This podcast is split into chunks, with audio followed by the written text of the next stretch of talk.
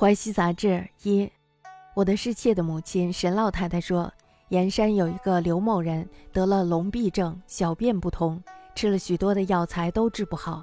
一天晚上，他梦到神对他说，将铜头断成灰，用酒服下，小便就通了。他问铜头是什么？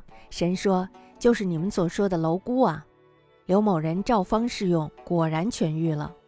我认为刘某的病是湿热蕴结，以湿热攻湿热，借用药性利于攻下罢了。如果这种毛病生在膀胱，郁结的湿气不能畅通，就要寻求最根本的原因，并不是这种东西能引导。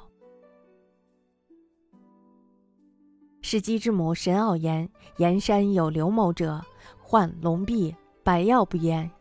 一夕梦神语曰：“铜头断灰，久服之，即通。”问：“同头为何物？”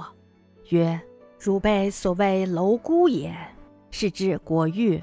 余为此湿热蕴结，以湿热攻湿热，利其算力，下行之性耳。若周都之官气能化，则求之于本源，非此物所能导也。